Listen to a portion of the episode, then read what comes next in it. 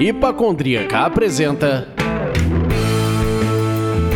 Surra de Lúpulo. Oi, pessoal, bom dia, boa tarde, boa noite! Eu sou Ludmilla, mais conhecida no Instagram como Hipacondríaca. E hoje é o dia do quarto programa da série Eu Cervejeira. Eu não, a convidada. Estamos aqui com Anne Evelyn Souto Raposa, nome e sobrenome, meus amigos, que é engenheira de alimentos, pós-graduanda pela Escola Superior de Cerveja e Malte, técnica cervejeira na cervejaria Vier Brauer e já foi diretora da Serva Paraibana por dois anos. Antes de pedir que a Anne dê um alô, a gente tem o prazer de informar que esse programa é oferecido pelos nossos mecenas empresariais, Cerveja da Casa, Rambier, Iris Pay, Prússia Beer, Viveiro Vandenberg e Cervejaria Ussá. Agora sim, Anne, dá um alô pra galera conhecer sua voz. E aí, pessoal, é uma honra ter sido convidada aqui pro Surra de Lúpulo, né? Ser a segunda mulher entrevistada aqui paraibana, né? Não, quarta? Quarta paraibana, né? Não, não, pera, desculpa. Ih, perdeu a conta, tá fazendo matemática. Nazaré confusa. Não, não, perdão, eu fui interrompê-la. Quer dizer, eu só lembro de Rani, né? Ah, sim, sim, sim, sim. Minha querida amiga a Rani. É, não, é que a quarta é o cervejeira, mas você e a Rani são paraibanas, assim. Exato. Então refaça a sua frase, perdão. Imagina. E aí, pessoal, é uma honra ter sido convidada. Sou ouvinte daqui do podcast de vocês. É uma honra também ser a segunda paraibana mulher aqui entrevistada pelo Sur de Lúpulo. Minha querida amiga Rani já foi entrevistada por vocês, então é bem bacana poder estar aqui representando as mulheres cervejeiras da Paraíba, junto com a Rani também, né? Muito legal. Seja bem-vinda, Anne. E eu sou o Leandro, mas hoje vocês podem me chamar do D'Artagnan das cervejarias. Eu não entendi o que ele falou. A cara de dúvida da Lud de por que, que ele escolheu esse nome. Que porra é essa? Tá bom, deixa. Tu tá mais perto pra mosca mesmo. Mosqueteiro. Será que é por causa do bigode? Não sei. Não, não é por causa do bigode. Se fosse bigode, eu ia falaria que eu seria o Rude Wannabe. Porque... Tu tá tentando ser o, o Dali, né? Salvador Dali. Porra, aquilo tinha estilo. Mas olha só. A gente costuma bater esse papo aqui tomando uma cerveja, Anne. E eu queria saber o que você tá bebendo por aí. Cara, então, como a Lud falou, eu tô fazendo a pós-graduação híbrida aqui da SCM. Então, eu tô na segunda fase do curso e a gente é obrigado, né, para terminar o curso, a fazer uma cerveja. Entendi. Né, para entregar como nota. Então, eu fiz junto com uma, dois colegas nordestinos. Legal. Né? O Alex e a Luísa. A gente fez uma bock com adição de cumaru. E ela tá aqui, envasadinha. Tá sem rótulo, mas não deu tempo de imprimir. Foi uma correria, mas vou abrir ela aqui para beber com vocês. Perfeito. Olha, que bom. E você, Lude? Bom, eu fiz todo uma maracutá aqui. Eu quero ver esse microfone me dar essa calça riada de novo. De não permitir que o som da minha latinha apareça, tá? Eu vou abrir agora. Eu mudei tudo pra essa porra acontecer. Se o som ficar ruim, é culpa desse microfone. Você já abriu aí? Porra, não saiu? Não saiu. Caralho, velho. Não saiu nada. nada, nada, nada, nada, não, nada. Véio, na moral, sinceramente. Eu tenho uma latinha pra abrir. Você quer que eu tente na minha latinha? já, já quero sim. Por favor. Tá. Eu só acho que é uma puta falta de sacanagem isso. Mas tudo bem. Vamos lá. Vou servir, eu estou bebendo aqui, gente. Estava carbonatada a cerveja, a Pale Ale da Prússia Beer, minha querida mecenas empresarial. Vamos falar bem da cervejaria, pelo amor de Deus, que ela é boa. E aí, ó, ó que coisa maravilhosa no copão do Surra. Para quem não tem, novamente, tá, gente? Quem quiser o copo do Surra, fazendo um pix, a gente manda na hora. e você, D'Artagnan das cervejarias. Três Mosqueteiros, mais parecido com a mosca, o filme. tá bebendo o quê? Eu tô bebendo de uma cerveja de uma das entrevistadas no Eu Cervejeira. Eu tô, vou beber aqui a Ni. Me lembrou agora os cavaleiros que fazem Ni do Monty Python. Eu vou beber a Ni, a 02 da Japas. Oh. Olha só, vamos ver se o meu som sai. Ah, não, não é possível. Meu microfone tá com defeito. Você vem aqui configurar agora porque o seu fez. Não me inveje, trabalhe. Ai, que sacanagem. Olha que som. Caraca, Anne, tu tá vendo essa pilha braba, né? Tem problema não. Tô ouvindo, cara, tô ouvindo. Pera aí que eu vou abrir a minha. Abra aí. Abra a sua, Anne, abra a sua. Não foi, Fez até um barulhinho. não foi. É, amiga, sua louca. Não rolou. Não foi tão glamouroso como, como a dele, não. A dele foi bem. A tua cerveja te deu até um beijinho que a gente viu, mas não rolou. Foi, você viu? Eu vi. Ela é carinhosa, ela. Mas tudo bem. Então, Leandro, olha só. Você tá me sacaneando com essa porra desse microfone. Mas ela tá bonitinha também. Ó, carbonatado. Olha que cor maravilhosa. Cervejinha de panela, tá, gente? É, cervejinha de panela. Vamos fazer um brinde que vai ficar bonito, ó. Um, dois, três e sorriso. Aê! Pronto.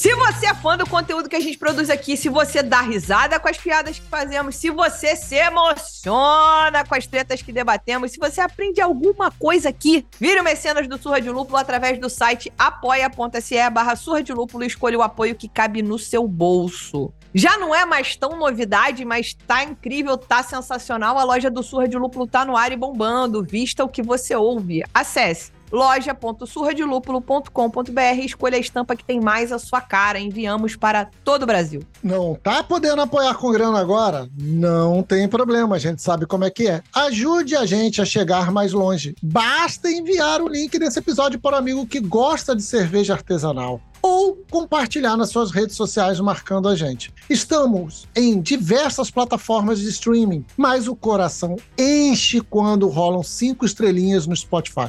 Agora, se você quiser ver a Lud cantando Araqueto, fecha o combo cinco estrelinhas mais comentário. Pode ser comentário no Apple Podcasts, no Google, onde for, porque a gente pira de alegria. As avaliações ajudam as plataformas a entenderem que nosso conteúdo é relevante e melhoram muito a distribuição dos episódios. Ajuda nós. Ó, então já vou lançar um desafio aqui, Leandro, já que você tocou no assunto Araqueto, que é, porra, mexe com o meu coração. Quem me mandar, depois desse programa, o print com as estrelinhas do Spotify, cinco, cinco estrelas, ou comentário no Apple Podcast com cinco estrelas, eu vou cantar Araqueto no Story do Surra. Fica aí.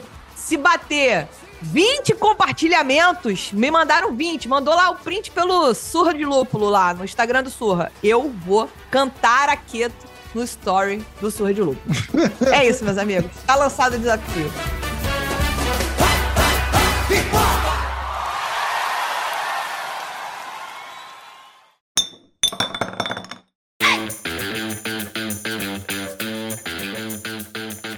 Anne, por favor, se apresenta para os nossos ouvintes, né? Contando um bocado da sua história antes e depois da cerveja. E aí, de repente, compartilha com a gente uma pergunta muito legal que a gente fez para Mariana Maranho, né? O que, que a Anne queria ser quando ela crescesse? Cara, eu hoje eu sou cervejeira da Bierbrauer, né? Mas se eu disser pra vocês que eu antes da cerveja entrar na minha vida eu não gostava de cerveja, acho que é uma coisa meio difícil até de falar, né?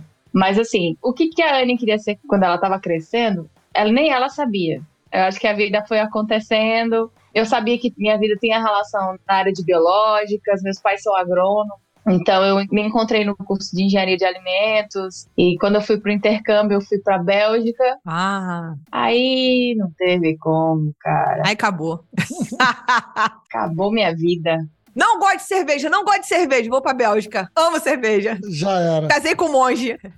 É, me lasquei, assim. Provei aquelas lambic louca lá, é, umas cervejas com frutas, e eu, meu Deus do céu, isso aqui é que é cerveja? E, né, a gente tem uma ideia de que cerveja é aquela coisa, aquela douradinha, loirinha que tá na, na prateleira do supermercado, aí quando você prova uma coisa diferenciada, você fala, epa, Exato. né?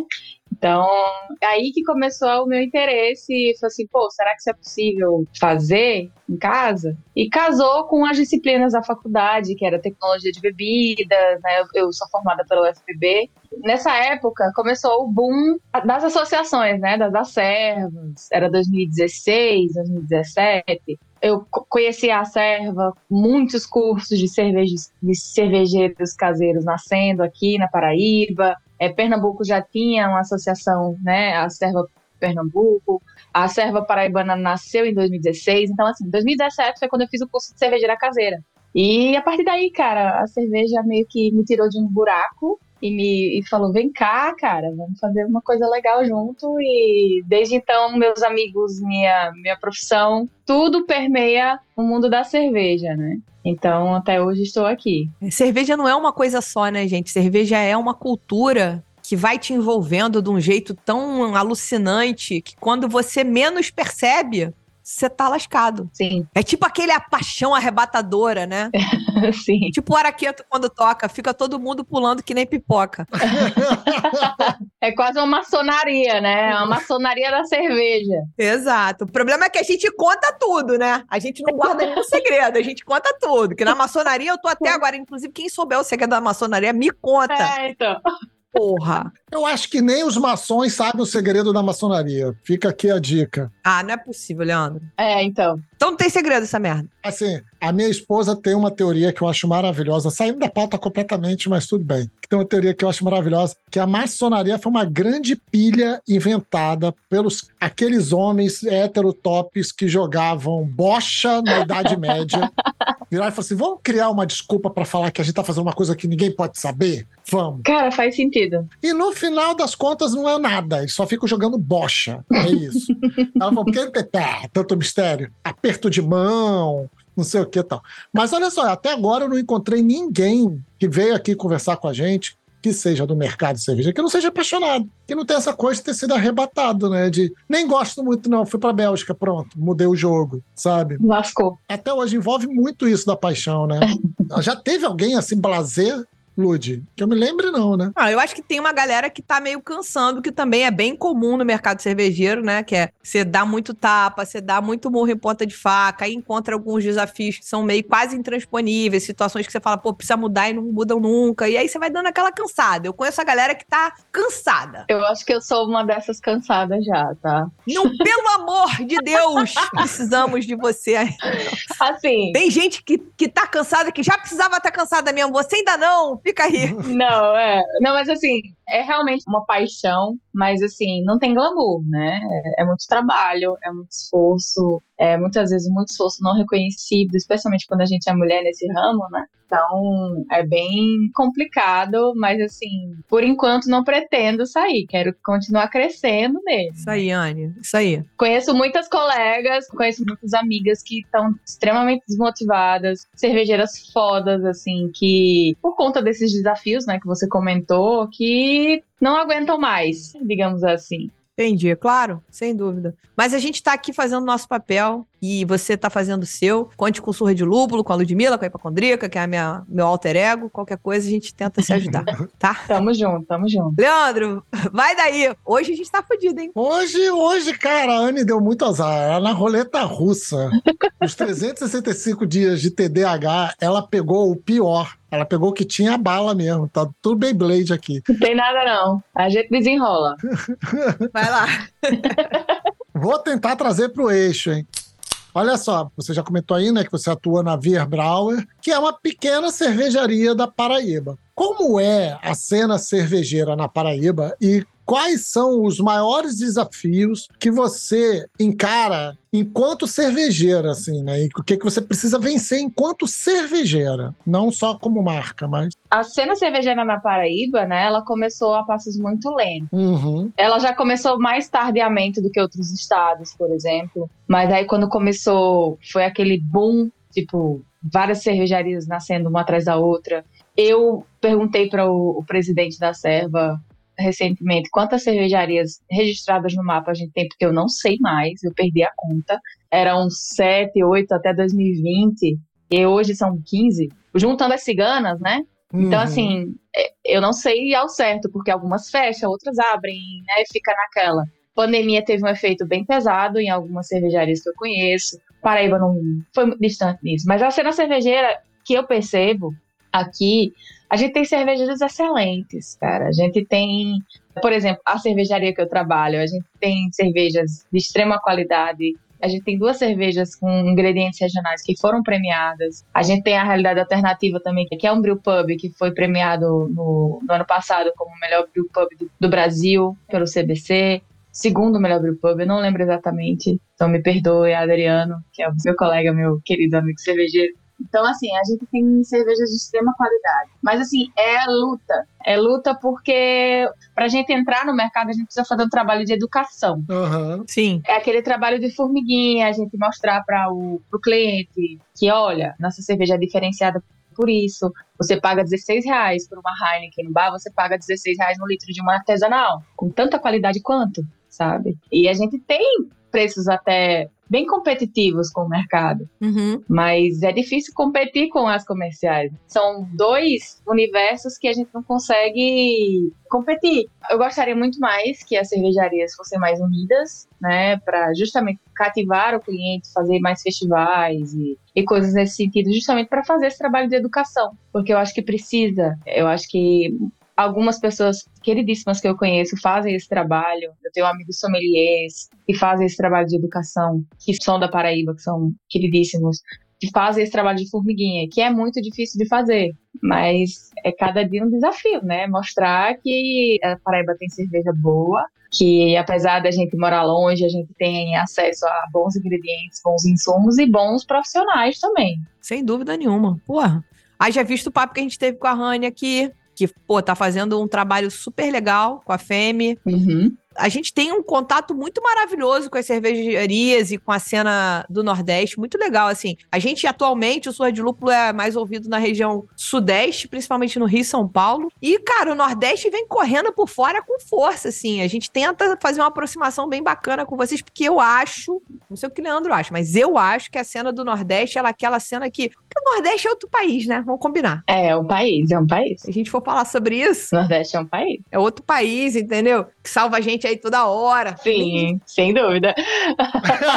Então, assim, o Nordeste, na hora que abraçar a causa da cerveja artesanal de fato, e o serviço de educação é dificílimo realmente. Ninguém quer fazer, Muito. todo mundo quer crescer a cena, mas ninguém quer fazer. Eu concordo com você, Lúdia, mas assim, eu queria trazer um outro olhar que você falou ali, por exemplo, de preço. E eu queria entender se você, como cervejeiro, você leva isso como um desafio. Tipo assim, eu tenho que trabalhar uma receita que seja economicamente, que transforme-se num produto barato. Barato é foda, né? Barato porque o brasileiro entende barato como demérito de valor. Mas vamos falar então assim, um produto acessível para esse público novo. Você leva isso como um desafio quando tá lá na Via Brauer produzindo? Cara, então, como eu falei pra Lud, né? Eu não sou a dona das receitas, Aham. mas eu sou a que faz o, o background de todo o processo, né? Eu sou a cervejeira que faz as, conduz as braçagens, que cuida da adega, Tá. né? Que faz com que a cerveja chegue bonitinha, linda e maravilhosa no tap. Uhum. Que eu acho, inclusive, é algo que eu acho que a gente fala pouco no mundo cervejeiro. A gente fala só dos mestres cervejeiros, donos das receitas, mas a gente esquece das pessoas que estão lá no background, a gente esquece das pessoas que estão no backstage fazendo todo o trabalho que é cuidar, que é, As guardiãs, né? é, os guardiões dos tanques, né, os guardiões das panelas, né? Conheço mulheres incríveis que são cervejeiras, que estão fazendo esse trabalho, que não estão na frente assim do palco para receber todo o mérito, que também deveriam receber o mérito pelas medalhas. A Jéssica lá da Hop Bros, que bom que ela recebe esse mérito, porque a, a cervejaria dela valoriza bastante o trabalho dela. Tem a Alê, maravilhosa, uma menina prodígio de 22 anos, uma cervejeira que ganhou duas medalhas do CBC agora, Água do Monge, Aham. uma cervejaria aqui do Sul. Então, assim, cara, eu acho bom eu fazer esse- essa correção, porque todo mundo fala, ah, tu é mestre cervejeira da Verbral, eu posso ser mestre cervejeiro, eu tenho as minhas receitas, eu entendo os meus processos, mas o mestre cervejeiro da Verbral é, é o meu chefe, Christensen, queridíssimo. Meu mestre me ensinou praticamente tudo que eu, que eu sei sobre cerveja, tenho muita gratidão por ele por isso. Mas assim, quem conduz também tem méritos muito grandes. E aí, então, vou reconstruir a minha pergunta, que eu acabei de perceber, então, que eu fiz uma pergunta que, que não tinha a ver, né? Desculpa, tá? Mas assim, eu vou reconstruir então. O mestre cervejeiro traz uma receita. Você mantém essa produção e mantém dentro daquela qualidade já esperada por ela, correto? Isso, exatamente. Então a gente está falando de duas coisas que afetam a experiência do novo bebedor, que são preço e qualidade mesmo, né? E sabor. Uhum. Você percebe esse cuidado com preço, com a formação de produto para preços acessíveis ou não? Cara, o que eu percebo, assim, pelo menos nas cervejarias daqui, pelo contato que eu tenho com as cervejarias da Paraíba, é que o lucro é muito baixo. A gente tem muito trabalho, a gente investe muito em qualidade, a gente investe muito em insumo, a gente investe muito em receitas incríveis e maravilhosas, mas as pessoas ainda não estão dispostas a gastar tipo, 45 reais uma lata de cerveja, por exemplo, como alguns do, daqui do sul, do, do, do centro-oeste, do sudeste estão acostumados. Entendi. Né? Então a gente tem essa dificuldade de fazer cervejas a preço acessível, com qualidade, né? E que tenha inovação. Então a gente tenta agregar os produtos regionais, né? Para trazer algo de convidativo para que esse consumidor chegue, pô, essa cerveja é daqui do Nordeste, vamos provar. Ele acaba ficando porque acha diferente e está disposto a pagar um precinho um pouquinho a mais do que a, as grandes cervejarias para provar um produto diferenciado, né? Sem dúvida. Então é isso que a gente é isso que a gente espera e torce, né? Que a gente quebre um pouquinho esse paradigma de que cerveja artesanal tem que ser cara, mas é difícil, porque quando a gente é pequeno, tudo é mais caro. Ah, sim. Tudo é muito mais caro, não tem o que fazer. É preciso escalar, né? Para escalar tem que ter mais quantidade e aí mais consumidor. Enfim, gente, é um, um círculo virtuoso, vicioso, faz parte da, do jogo, é assim mesmo. É.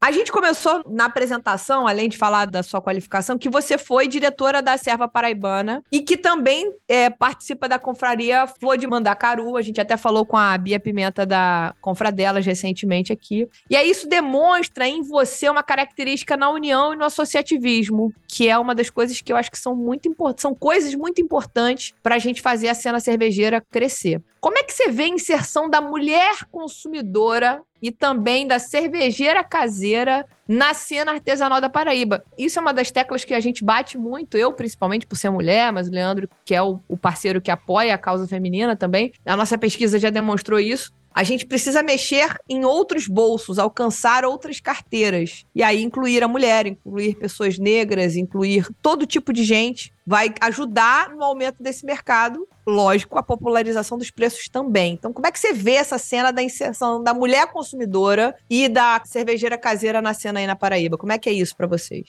Então, cara, assim, por ter feito parte da Serva e por ter sido uma das poucas mulheres participativas da Serva, eu acho que eu e muitas mulheres cervejeiras caseiras sabem do que eu tô falando e vão se identificar provavelmente com o que eu tô falando. É difícil, porque como você sabe, o mundo cervejeiro caseiro ainda é cheio daquele homem barbado, tatuado, que quando vê uma mulher fazendo cerveja acha que ela tá fazendo besteira. Ainda tem. Uhum. Ainda tem aqueles debates. É, é, é engraçado, porque recentemente tive, a gente brinca hoje com, com aquela brincadeira da geladeira cervejeira, né? Que teve aquela aquela coisa lá da, daquela grande cervejaria. Uhum. Cervejeira sou eu e tal. Sim, sim, sim, sim. Então, assim, quando a galera chegar, alguém tem uma cervejeira para vender? Eu falei assim, cara, isso aqui é uma geladeira, né? Você não quer uma cervejeira. Cervejeira, né? É meio complicado. Uhum. Então, assim, a gente tira onda, né? Mas ainda, é, ainda rola esses, essas coisas veladas, esse machismo velado ainda.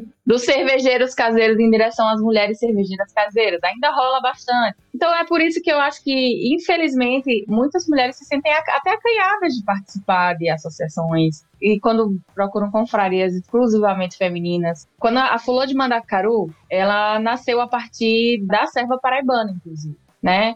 Então, nasceu justamente porque a gente estava meio que de saco cheio de ver tanto homem criticando o nosso modo de fazer cerveja, criticando as nossas braçagens abertas. E a gente sempre tomou, na, na nossa confraria, realmente um, um, cunho bem social. A gente fazia braçagem aberta para fazer coleta de, de alimentos no mês da mulher, ou fazia cerveja sempre com o nome de mulheres. Então, nós, meninas da confraria, somos um grupo muito, muito bacana. Né? A gente se dá muito bem. A gente fez uma cerveja, inclusive, que vai estar no festival regional de João Pessoa, da Serva, inclusive. Então, a gente tenta agregar mais mulheres cervejeiras o máximo possível, porque a gente sabe o quanto é chato ter homem achando que a gente não sabe fazer o que a gente tá fazendo, ou que a gente não sabe beber cerveja, ou que a gente só gosta de cerveja doce, ou que a gente só gosta de beber cerveja com frutinha, entendeu? Então, assim, até hoje a gente tenta fazer um trabalho de educação também que é bem chatinho, mas assim, é necessário tem um pouquinho de paciência, um pouquinho, né? Mas a gente faz. Com certeza. Pois é, né?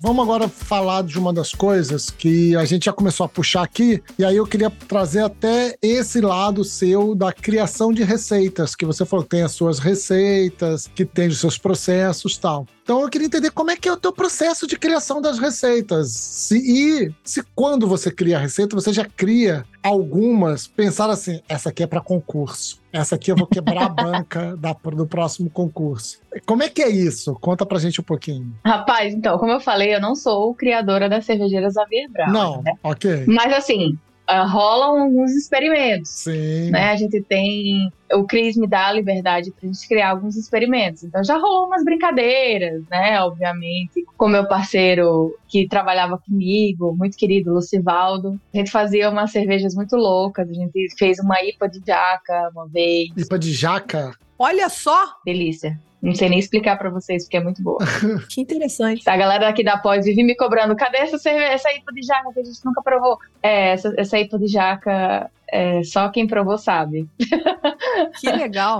É, a gente faz muito experimento. E assim, é, como eu sou engenheira de alimentos, eu não tenho nenhuma receita minha na Verbrauer. Todas as receitas são do Mestre Cris, Uhum. certo? Mas eu tenho as minhas receitas de caseirinha, de panelinha. Geralmente, eu, como engenheira de alimentos, eu procuro criar coisas diferentes com as sobras das cervejas da AVB. Né? Então, por exemplo, se a gente faz uma Imperial Stout, eu continuo lavando a Imperial Stout e sai uma experimental, já saiu uma Bock, já saiu uma Stout, já saiu várias coisas diferentes. Maneiro. Então, assim, eu gosto muito de trabalhar com subproduto, né? Então, a minha criação tá provavelmente no processo. A gente tem uma sour com goiaba, então eu já fiz doce de goiaba com a pulga da goiaba, da cerveja. A gente usa polpa de goiaba. Já fiz doce de goiaba, já fiz barbecue de goiabada. Então, assim, eu gosto muito de inovação, né? Então, eu acho que isso é uma área muito pouco explorada na indústria, que é reaproveitamento de resíduo, né? Sim. Cara, E eu tento fazer o possível que eu posso na cervejaria, até pra gente fazer as, as cervejas experimentais. E sai uma brincadeira ou outra, sai alguma coisa interessante. eu assim, vou te falar que isso é, uma- é um caminho muito legal, porque a gente esteve no, no CIT, no Centro de Inovação de Tecnologia da Ambev, e eles têm uma área lá de criação e inovação só para isso. Ai, que delícia. Só para falar que eles não chamam nem de subproduto, eles chamam de. Eles têm um outro nome que agora deu branco. Óbvio, eu tô bebendo uma cerveja de 10,7.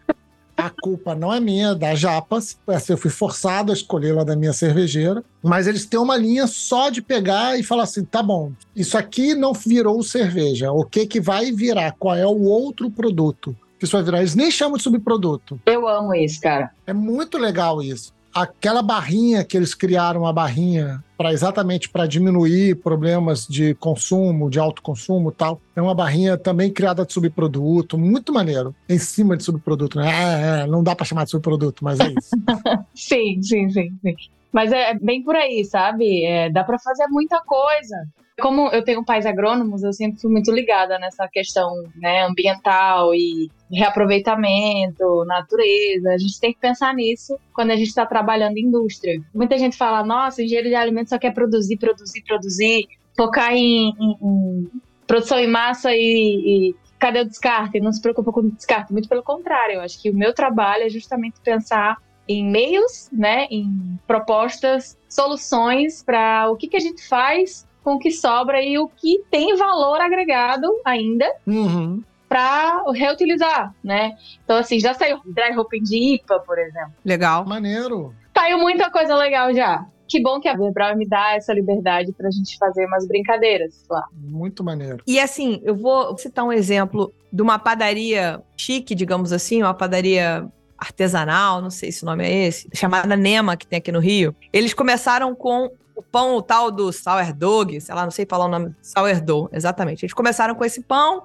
sei lá, uma bisnaga. Hoje eles já têm uma outra dezena de produtos, porque eles foram primeiro entendendo qual era a, a vontade do consumidor deles e tal, papapá. Até que agora você começa a perceber, por exemplo, você chega em algumas lojas tem uma torrada que é feita desse sourdough Que é tipo, cara, esse pão sobrou aqui, não tá mais legal pra vender. É a rebarba do que sobra. É isso. Eu corto ele o mais fino que eu consigo, porque ele já tá um pouquinho mais duro, corto na máquina, fica perfeito, mando assar, virou um produto novo. Virou uma Petrópolis. Entendeu? É isso, gente. Eu acho muito bacana essa área, sabe? Eu sempre fui apaixonada por inovação de produtos, desenvolvimento de novos produtos, especialmente quando eles são a partir de algo que já foi utilizado e que tem ainda a possibilidade de reutilização. Exato. Acho que é uma coisa que a gente ainda pode abordar muito ainda na indústria, que é pouquíssimo usada. E eu acho que que bom que a Ambev, que eu não, eu não sabia, que bom que a Ambev está fazendo isso agora. E no meio, no processo de produção de cerveja,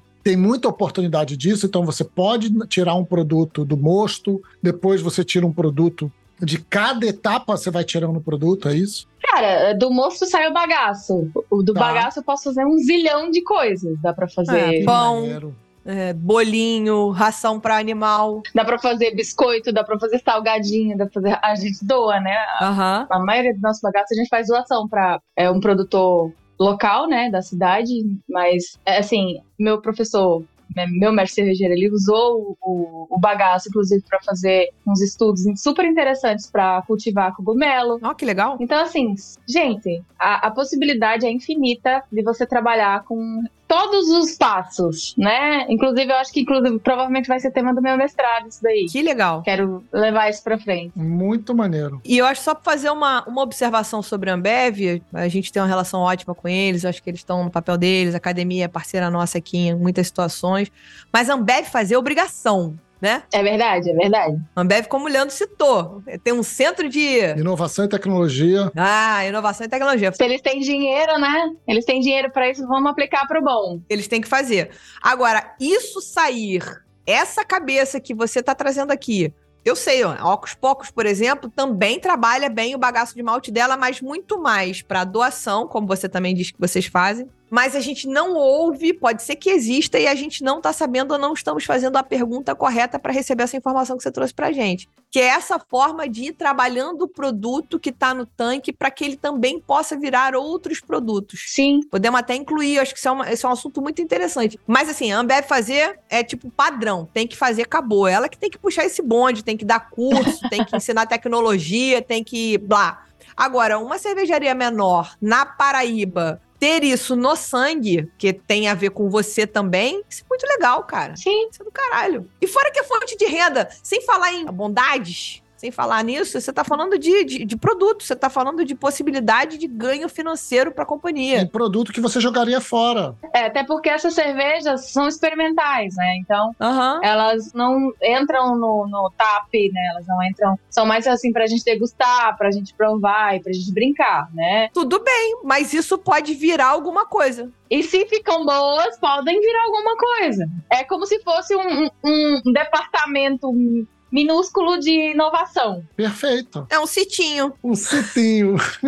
Perfeito, perfeito. Mas olha só, eu só quero fazer um pedido, gente. Eu tô vendo que isso tá virando uma moda. Vocês estão assistindo The Last of Us? Aham. Vamos parar de cultivar cogumelo? Vai dar merda! Quando tiver o cogumelista caseiro, ele vai criar a parada do Last of Us e vai dar merda. Vai matar todo mundo, gente. Então, Leandro, você não usa TikTok. Já tem gente ensinando a fazer cogumelo com papel higiênico. Ah, eu vi. Eu vi esse vídeo também. Eu já vi esse tipo de coisa, eu já vi. E é por isso que eu tô em pânico, amiga. Tá bom. Por não isso que eu tô assim. em pânico. Porque olha só, o ser humano, quando pensa em subproduto, pensa até em papel higiênico usado. Aí eu fico em pânico. Vai dar ruim. Vamos fazer um negócio assim. Eu assisti meio episódio. Primeiro, meio, meio só. Porque eu já fiquei com aquela vibe de É maravilhosa. The Walking Dead. Não, não, não. É completamente diferente. É diferente. Eu espero que, porque The Walking. Eu parei de assistir The Walking Dead e ainda não acabou esta merda. Só tem zumbi naquela caceta. Eu preciso de uma série que termine. Eu quero um final feliz. Vai tomar no cu. Num holocausto zumbi, final feliz não vai existir. É verdade. Bom, então tá bom. Que eles morram e pronto. Desculpe o spoiler, mas não vai existir. Vai todo mundo morrer. A questão é como. Reconfortante. Ah, tá bom então. É, é isso. Bom, meus amigos, voltando para o programa sobre cerveja e não sobre cogumelos, tá? O Leandro vai abrir um surra de cogumelo aqui, é para falar sobre isso. Anne, vamos lá. A gente tá indo para a última pergunta só para quem não é mecenas, porque quem é mecenas ainda vai receber uma perguntinha extra que a gente vai falar no final do programa e você vê o que você está perdendo. Me conta aqui, dentro desse programa ainda que todo mundo vai ouvir. Qual é o desafio que você traçou para você mesma no ano de 2023? Tá aí, ó, pós-graduanda. Amiga, que pergunta difícil, hein? Oh, meu Deus. E daqui a pouco mestra, hein? Não, pós-graduanda. Em tecnologia cervejeira. Mestre cervejeiro parece que é outro nível, né? Tem que fazer outro curso. Mas, assim, existe um todo um negócio, né, a respeito do, do tema ou do título mestre cervejeiro. Mestre cervejeiro é só quem faz o curso de mestre cervejeiro? Aham. O mestre cervejeiro é quem estuda muito a respeito de cerveja, quem tá sempre envolvido no processo, quem faz receitas. Então, assim, tema polêmico, eu diria. né? Então, assim, desafio principal para mim em 2023, acho que é crescer mais, cara. É, eu cheguei num, numa época, assim, da vida onde a gente tá sempre buscando mais conhecimento, né? Eu tô terminando a pós agora. A gente sempre espera, né? Crescer e crescer e crescer. Então, eu acho que esse é o meu, meu desafio para 2023, é sair talvez da minha casinha, né? Buscar novos horizontes, e é isso. A gente está sempre disposta a aprender mais, porque eu acho que não dá para a gente ficar estável. Uhum. E se você sente que você não aprende mais, você acaba ficando estagnado, né? Então, eu gosto de desafios, sabe? Então, se houver mais desafios que venham, porque eu tô bem disposta a qualquer outro que vier. Legal. Você fez uma pergunta interessante no começo da sua resposta, que foi para ser mestre cervejeiro, né? Ter, entre aspas, o título. Uhum. Você precisa estudar mais, tem um outro curso, é um outro degrau, mas será que mestre cervejeiro é quem fez esse último degrau ou quem é estuda muito sobre cerveja, faz cerveja bem? Blá? Uhum. Aí a resposta, amiga, é depende. É, depende mesmo. Se você é uma mulher, se você é um homem. Porque se for um homem, o cara é um excelente cervejeiro de panela. E pode ser, e- é um cara que vai O mestre cervejeiro. mais cervejeiro. Agora, se você é mulher, você tem que se, porra, primeiro por conta da nossa própria síndrome de impostora, que a gente nunca acha que presta. É o que eu digo direto. E segundo, porque é o mercado também. É Kiara, Kiara Barros, minha musa inspiradora, pernambucana, Perfeita. olha pra mim e fala: Você é mestre cervejeiro e nunca negue. Então, ela disse Exato. pra mim, então eu já tomei. É isso. Então, eu nunca mais negarei. Se a Kiara falou, tá falado. Entendeu? Exato. Outra cervejeira incrível, professora. Se Kiara falou, tu é mestre cervejeira, eu calei minha boca e disse, tô mesmo. É isso, é isso. Só para entender o, o, o- o nível da profundidade dessa declaração, a rixa com Pernambuco é a Bahia ou é a Paraíba? Não tem rixa, não. A gente se ama muito. Eu amo Pernambuco. Então é a Bahia. Então é a Bahia. O baiano é que não suporta pernambucano e vice-versa. É o São Paulo, Rio de Janeiro, é Pernambuco e Bahia. Tem essa lenda. Aliás, é lenda urbana, mas que existe uns estressezinhos. é lenda urbana cheia de fatos. cheio de fatos de alguns lados. Dos meu, do meu é só amor. É isso aí. Mas, enfim, eu acho que essa é a mensagem que é muito importante. Primeiro é a gente se apoiar em conjunto, né? No máximo que for possível. E segundo, ir fazendo seu trabalho. Então, seu desafio é esse: é topar o que vier pela frente, tá de peito aberto pro mundo, vamos que vamos, galopando e ser feliz. Tá certo, é isso aí. Com certeza. Eu queria só fazer mais um comentáriozinho, que se a gente falou de concurso aqui em cima, você falou que teve gente que ganhou no CBC agora recente, é, medalha, uma mulher. Duas mulheres, aliás, várias mulheres incríveis que eu conheço. Não, várias mulheres. mano. A Masterpiece ganhou medalha, que é da Ingrid Matos, maravilhosa. Hop Enfim, Hop Bros, só coisa incrível. Só mulher incrível. Exato. O que eu ia trazer pra cá, que eu nem sei se é 100% oficial ainda, se não for depois Giba e Priscila Colares que me corrijam, eu acho que existe uma iniciativa da Abracerva esse ano de produzir um concurso cervejeiro em cada região do país. Interessante. O que eu acho que muda o jogo um pouco, né? Porque aí você compete internamente no seu, na sua região. Aí depois tem o nacional, para fechar o pacote.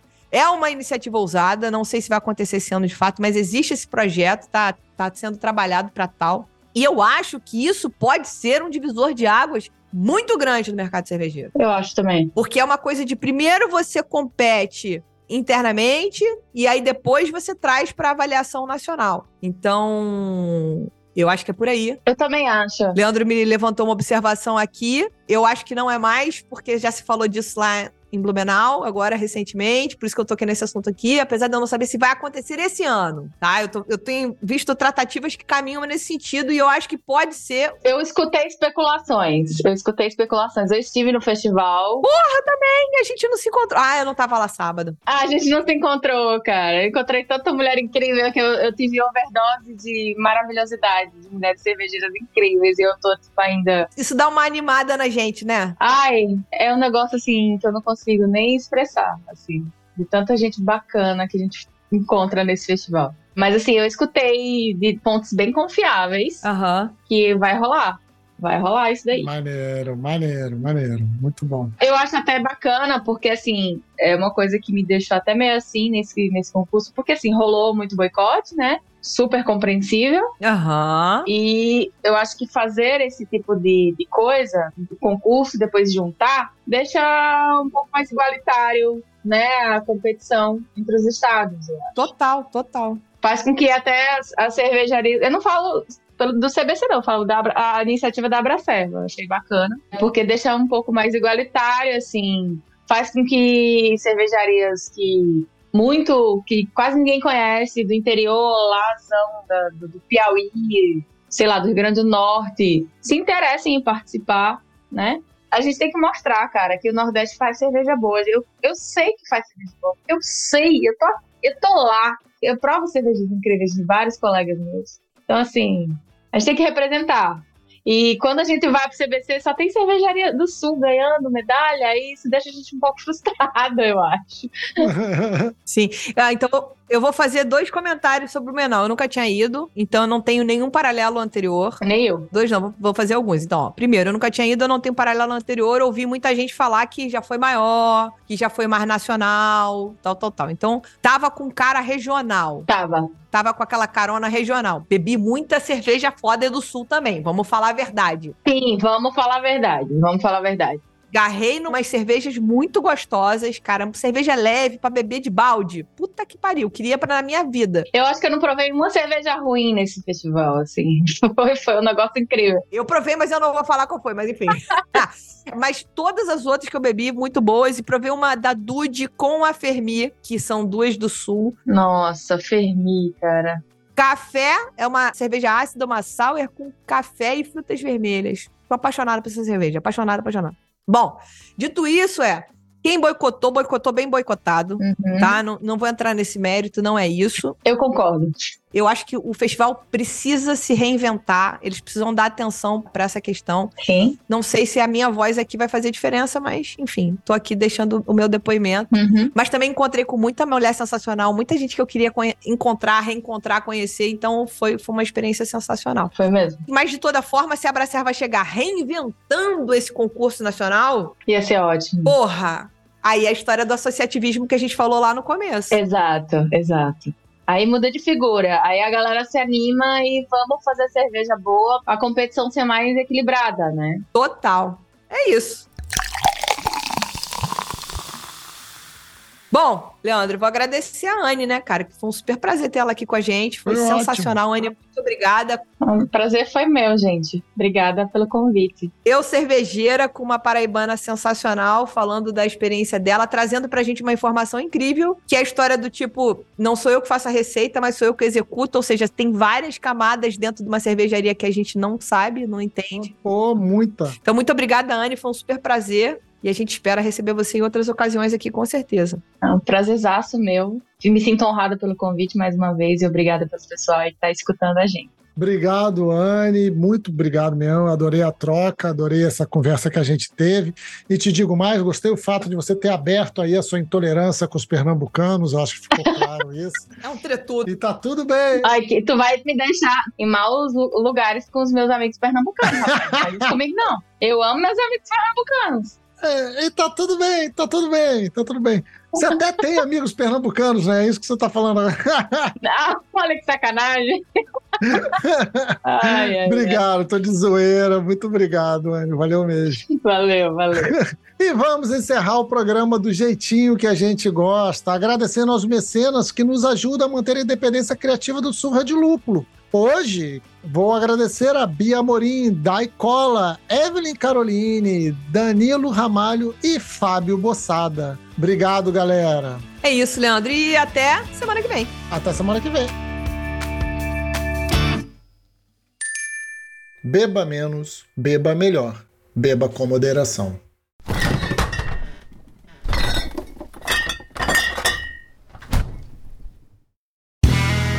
Este podcast foi editado por Play Áudios.